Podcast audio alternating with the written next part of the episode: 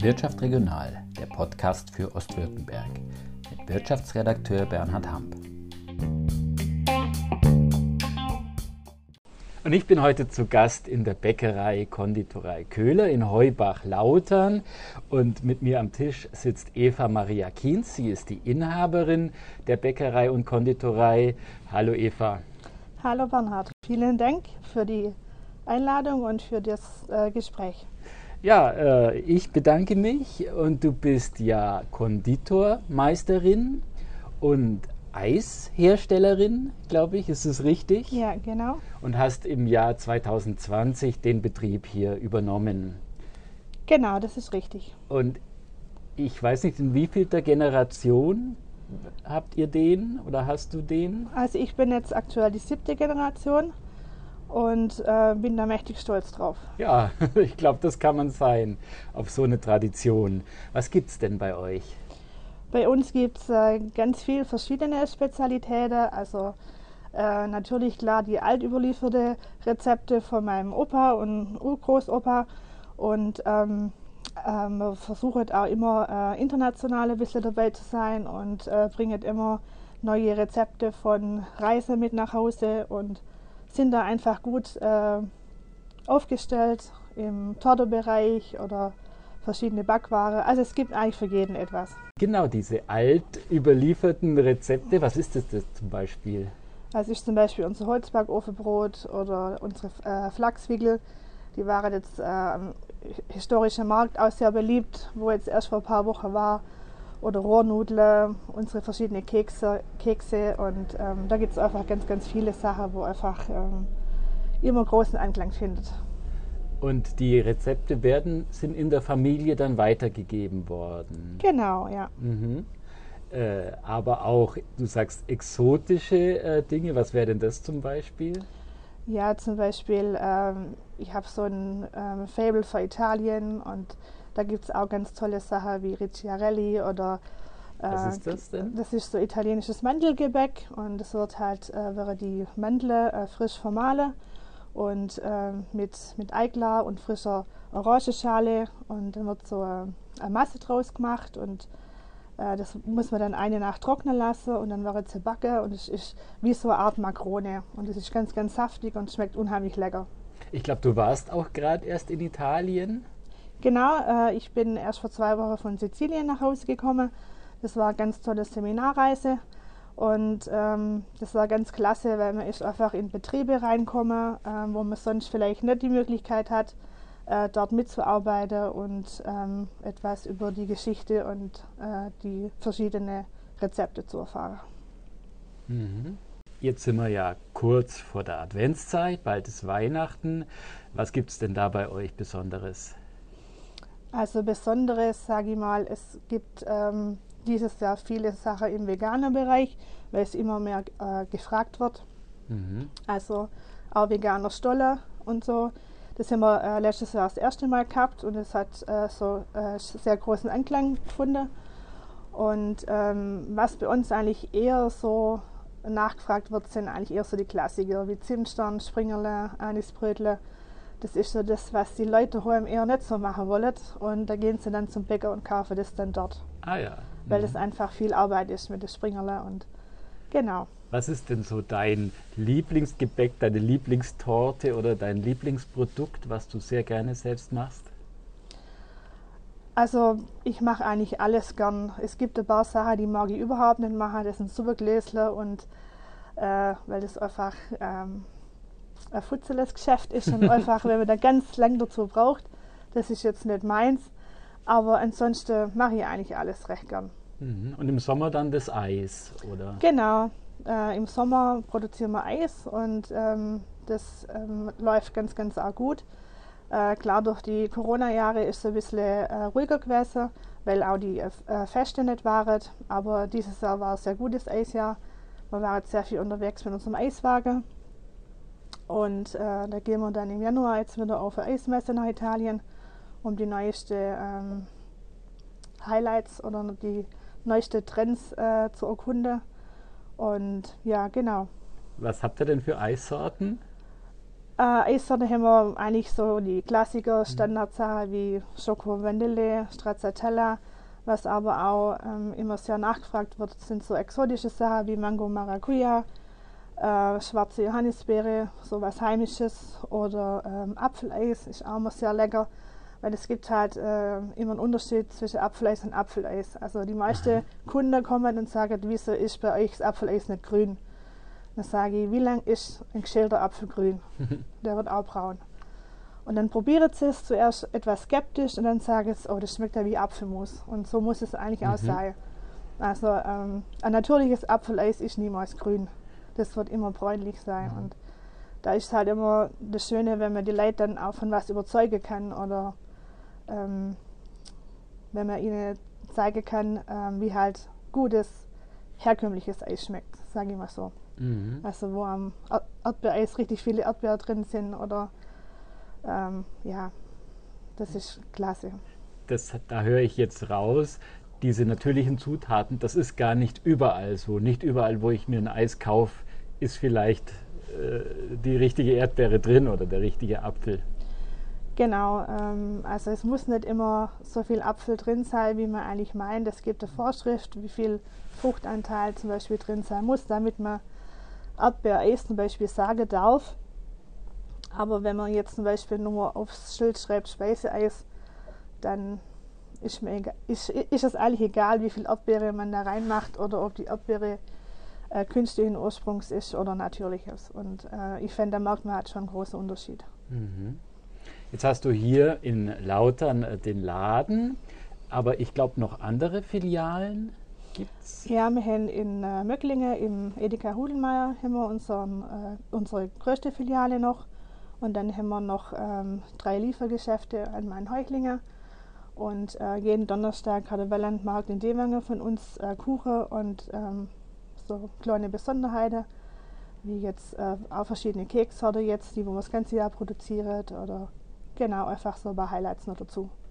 Mhm es ist ja allgemein der Trend, auch bei Lebensmittelbetrieben, dass die immer größer werden, immer äh, größere Backfabriken äh, mit immer mehr Filialen. Äh, wie könnt ihr denn als kleiner Betrieb überhaupt überleben? Wir können eigentlich nur durch Qualität überleben und ähm, durch Produkte, die vielleicht jemand anders nicht macht. Mhm. Weil ich sage, nur wegen einem Lauge wegen kann der Kunde auch zum Discounter fahren. Da, dazu muss jetzt nicht extra, sage ich mal, zum Bäcker fahren. Aber ähm, wir haben ganz arg viele Produkte oder Sparten, wo jetzt vielleicht nicht jeder Bäcker hat und ähm, auch nicht jeder Discounter. Und das rettet uns halt eigentlich so gerade über diese ganze Zeit. Mhm. Ähm, aber ihr habt natürlich die ganz normalen Produkte, das ganz normale Brot, die habt ihr auch. Genau, natürlich. Wir haben ein ganz normales Bäckersortiment, genau mit verschiedenen äh, Weizenmischbrote, Roggenmisch, verschiedene Kornbrote. Freitags haben wir unseren großen Dinkeltag. Da ist also 70 Prozent von der ganzen Palette besteht aus Dinkel, also egal ob im Süßbereich oder im salzigen Bereich. Das äh, findet immer sehr, sehr großen Anklang. Und ähm, auch dann, äh, wie gesagt, vegane Kuchen ist immer mehr so ein Trend. Da haben wir dann auch freitags immer zwei bis drei verschiedene zur Auswahl und das wissen dann die Kunden, dann kommen dann einfach gezielt. Mhm.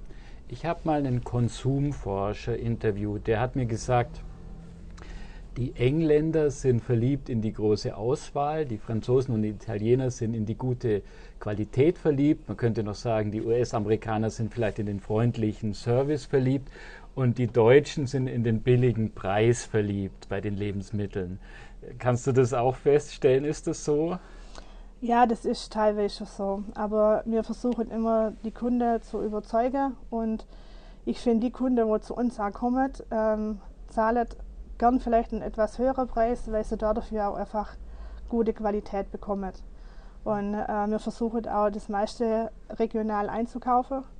Also egal, ob das unser Mehl ist, unsere Eier. Ähm, nachher kommt jetzt erst wieder ähm, eine Lieferung Obst aus, aus Fellbach, direkt von unserem, also mehr arbeitet dort mit einem Obstbauer zusammen. Der kommt alle zwei Wochen zu uns und beliefert uns mit Äpfel und Birne. Im Sommer mit äh, Aprikose, Pfirsich, Himbeer, Johannisbeer, was er halt äh, saisonal jetzt immer hat. Und äh, wir schälen auch unsere Äpfel jeden Tag selber für den Kuchen. Also bei uns gibt es keine Dunstäpfel oder ähm, Birne aus der Dose. Wir den die selber dünste ankochen. Oder jetzt äh, zur Weihnachtszeit für unser Schnitzbrot äh, haben wir einen Dorapparat und dort unsere Birne selber. Und da kenne ich eigentlich nicht viele, wo das noch machen. Aber das ist genau das, was vielleicht bei uns jetzt diesen Unterschied macht, dass wir so viele Kunden haben, die wo auch etwas äh, Fahrzeit in Kauf nehmen, um bei uns einzukaufen. Mhm. Jetzt äh, sitzen wir hier am Montagmittag, äh, kurz nach 12 Uhr, also eigentlich noch relativ früh am Tag, aber ich weiß nicht, wie ist es bei euch im, im Bäckereigeschäft? Da ist wahrscheinlich der Tag schon ziemlich lang heute, oder? Genau, also unsere erste Bäcker, die fangen nachts um, um 1 Uhr an. Genau, das sind sie zu dritt, wo dann zusammen startet. Die machen dann die erste Teige, bereitet vor. Und dann kommt es immer peu à peu, kommen dann immer mehr dazu. Und äh, unsere Konditorinnen, die fangen um 5 Uhr an. Dafür dürfen die dann bis zum Schluss noch ein bisschen länger arbeiten und die produzieren dann die Torte und Kuchen. Genau. Mhm. Jetzt bist du ja nicht nur Konditorin und Eisherstellerin, sondern eben auch Unternehmerin. Das heißt, du führst diesen Betrieb hier wie viel macht es ungefähr aus, äh, der Anteil von unternehmerischen äh, Dingen, die du tust und dem reinen Handwerk? Ja, leider wird das Unternehmerische eigentlich immer mehr. Und ich habe früher als Teenie habe ich immer schon zu meiner Mutter gesagt, wo klar war, dass sie das eigentlich auch machen will. Dann habe ich immer gesagt, ich will niemals einen Laden und ich will niemals Büro machen, weil ich hasse es. Aber jetzt ist es doch so weit, dass ich es doch machen muss und dass da kein Weg dran vorbeiführt und ich eigentlich äh, nur noch ein oder zwei Tage in der Woche in der reinen Produktion bin, dafür dann öfters im Laden. Und ja, es ist einfach ganz arg viel äh, Bürokratie, wo da dran hängt, auch immer mit den neuen Vorschriften, was ähm, auferlegt wird von ähm, seitens der Lebensmittelüberwachung oder von der Etikette. Es gibt einfach ganz, ganz viele Sachen, wo, man, wo sich auch ständig ändern, wo man dann immer hinterher sein muss, dass man es ja richtig macht. Weil man will ja auch nicht immer dann gleich mit irgendjemand anecken. Oder die ganze Allergen-Sache, wo jetzt einfach immer mehr im Vormarsch sind. Mhm. Viele Bäckereien haben das Problem, das betrifft aber auch beispielsweise Metzgereien, dass sie kein Personal für den Verkauf finden. Wie ist es bei euch? Also eigentlich hätten wir keine Probleme mit dem Personal im Verkauf und auch in der Produktion nicht. Äh, wenn wir jetzt äh, nicht an, bei der Situation wäre, dass ganz viele Mitarbeiter bei uns gerade ähm, im Rentealter sind und dieses Jahr zum Beispiel drei Vollzeitkräfte aus dem Verkauf in Rente gegangen sind, die aber Gott sei Dank uns noch erhalten geblieben sind äh, mit 520 Euro. Aber diese Stunde, wo die praktisch vorher geschafft hätten, kann ich im Moment halt nicht besetzen, weil es mir jetzt auch so geht, dass mir einfach ähm, kein Personal findet. Wäre da vielleicht eine Art Selbstbedienungstheke, ähm, wo vielleicht sogar noch der Kunde oder die Kundin selbst sich ums Bezahlen kümmert, äh, eine Lösung? Also das ist bei vielen Bäckereien oder viele Kollegen kenne ich, wo das schon haben mit dem Selbstbezahlen. Und es mag bestimmt auch je nach Standard vielleicht eine passende Lösung sein, aber ich denke, für uns in Laudern ist das jetzt noch nicht das Thema, weil wir doch viele ähm, ältere Kunden haben, die wo auch auf die persönliche Beratung und die Hilfe hat einfach Wert legen. Ähm, eine ältere Frau, wo jetzt jeden Freitag ihren Wocheneinkauf macht und die dann aber ihr, ihre Tasche nicht austragen kann zu ihrem Fahrzeug, was sie hat, um damit heimzukommen. Und dann geht man halt kurz mit raus und trägt das hier raus. Und sowas macht man eigentlich gern und äh, man ist ja froh, wenn man äh, wenn noch Leute kommen zu einem zum Einkaufen. Und äh, wie gesagt, weil man halt auch viele ähm, spezielle Produkte haben, wie Torte oder Kuchen und wie, wie vorher schon angesprochen mit den Allergene, ich kann mir das nicht vorstellen, dass das, also im Moment kann ich es mir noch nicht vorstellen, dass das ähm, nur über Selbstbedienung geht. Aber wer weiß, vielleicht ist das in weiter Zukunft noch so oder wird so sein, bestimmt, aber im Moment ähm, will ich da davon auch richtig Abstand nehmen. Gibt es denn diesen Fachkräftemangel auch in der Backstube bei den Bäckerinnen und Bäckern? Ähm, ja, es ist noch nicht so schlimm bei uns jetzt wie im Verkauf, sage ich mal so. Ähm, aber wir haben jetzt halt wir haben, ähm, ein, super Team ähm, in der Backstube, Konditorei und auch im Verkauf, muss ich ganz ehrlich sagen. Wir sind alles schon ganz, ganz lang dabei. Aber dieses Jahr geht zum Beispiel eine Konditorin, die geht jetzt auf die Meisterschule und die fällt dann jetzt halt auch weg. Und für so jemand, der wo dann halt schon wirklich lange bei einem ist, äh, dann jemanden zu finden, ist halt immer schwierig. Und ähm, ja, Bäcker gibt es immer weniger, warum auch immer. Äh, es ist ein ganz, ganz toller Beruf und ich selber kann es nicht verstehen, aber vielleicht die jungen Leute wollen vielleicht doch eher weggehen oder studieren und wollen jetzt nicht ähm, samstags abends um 10 Uhr anfangen und im Backstub stehen. Ja, was würdest du sagen aus eigener Erfahrung, warum ist das ein toller Beruf, den es sich lohnt zu lernen und eine Ausbildung zu machen?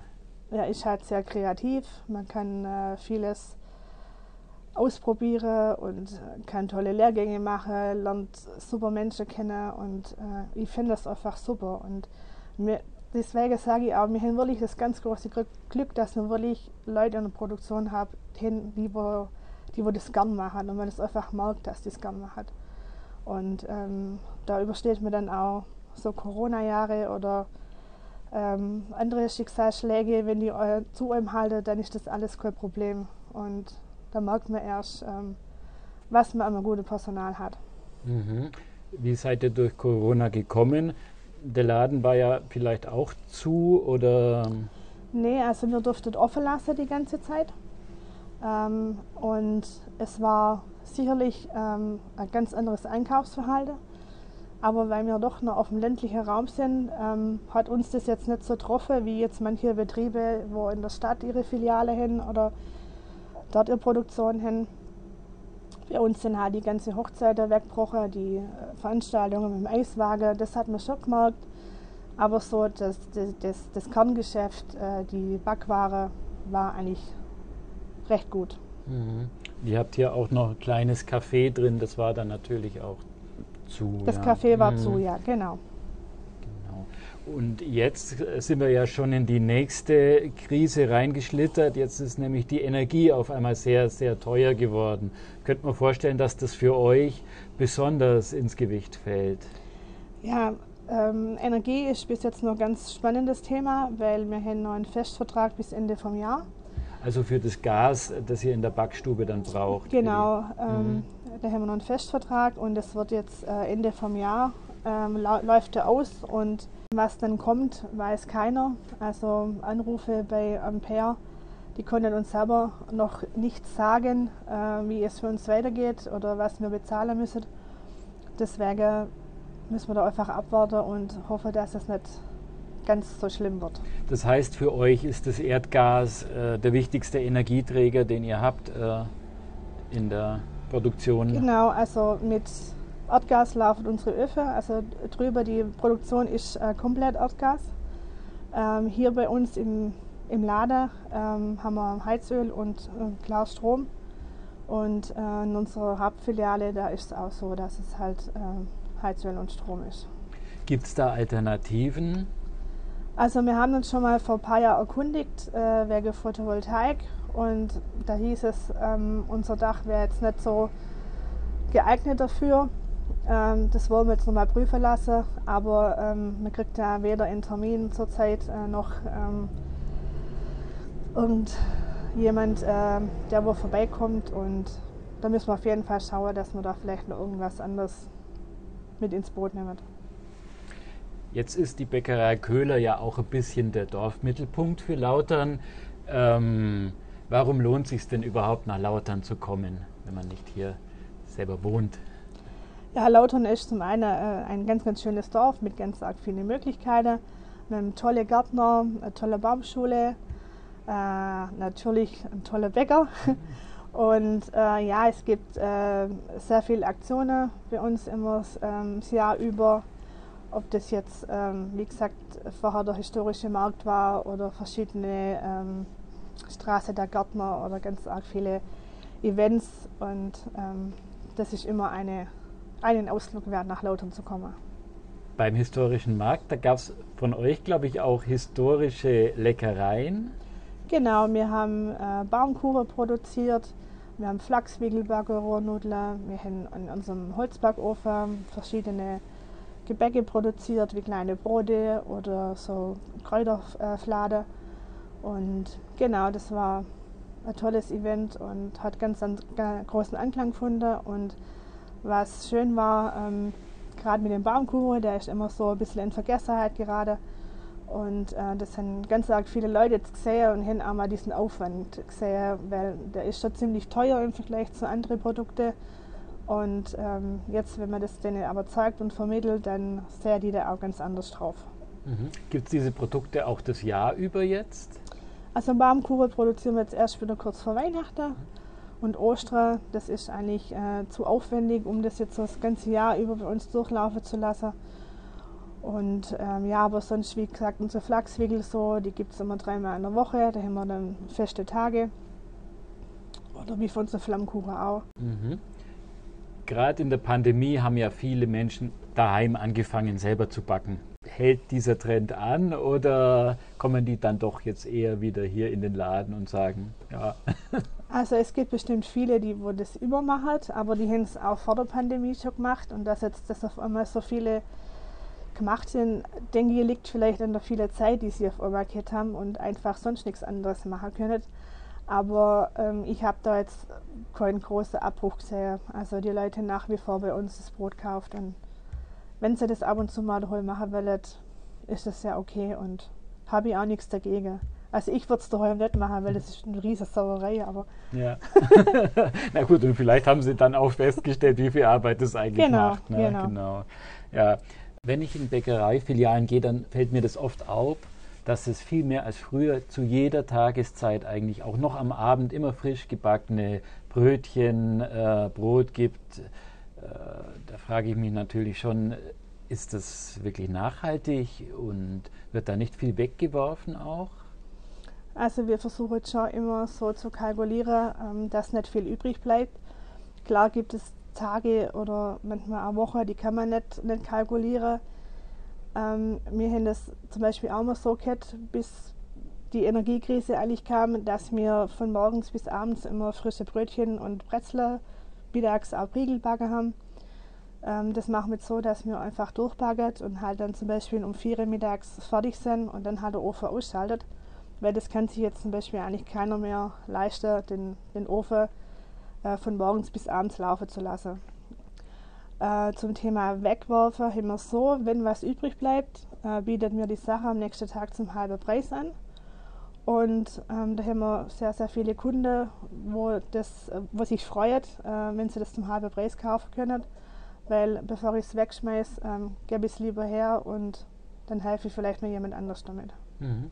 Wie reagieren denn die Kundinnen und Kunden, wenn sie jetzt sehen, da wird nicht mehr zu jeder Tageszeit ganz frisch aus dem Ofen äh, was angeboten, sondern da gibt es halt die Ware und wenn die verkauft ist, ist sie verkauft? Wir haben eigentlich durchweg positive Resonanz gekriegt. Ähm, wir waren am Anfang auch ein bisschen skeptisch, wie die Leute reagieren, weil die halt meistens immer reinkommen und sagen, ich will eine heiße Brezel oder äh, ich stehe auch noch warm. Ähm, ähm, das war am Anfang ein bisschen ähm, schwierig, oder weil es gab halt einige Kunden, wo dann schon gesagt haben, ja, wieso backt ihr jetzt nicht mehr den ganzen Tag? Und wenn man das ihnen aber erklärt, sie zu Hause müssen da auch irgendwo sparen oder gucken, wie sie was einsparen können, ähm, dann war das eigentlich schon, sind wir da schon schnell auf Verständnis mhm. stoßen. Was mich noch interessieren würde, du warst jetzt in Italien, hast dort Kolleginnen und Kollegen auch ein bisschen über die Schulter geschaut. Was machen die denn dort anders? Ähm, die hin, das also größte Unterschied zu uns ist, dass die ganz, ganz wenig Produkte haben. Also die Produktpalette ist ganz, ganz klein. Die haben drei, vier verschiedene Brote, zwei verschiedene Weckler und ähm, vier oder fünf verschiedene kleine süße Teilchen und mehr nicht. Und die Leute sind zufrieden und finde ich auch eigentlich vollkommen richtig, weil bei uns in Deutschland ist es ja eher so, dass jeder immer noch mehr und noch bessere, noch exklusivere und ausgefallenere Produkte will was ich persönlich sage, was man eigentlich gar nicht braucht. Es gibt so viele tolle Sachen, wo aus ganz einfachen Zutaten gemacht wird. Und ich finde einfach die, die einfachsten Sachen sind manchmal noch die besten.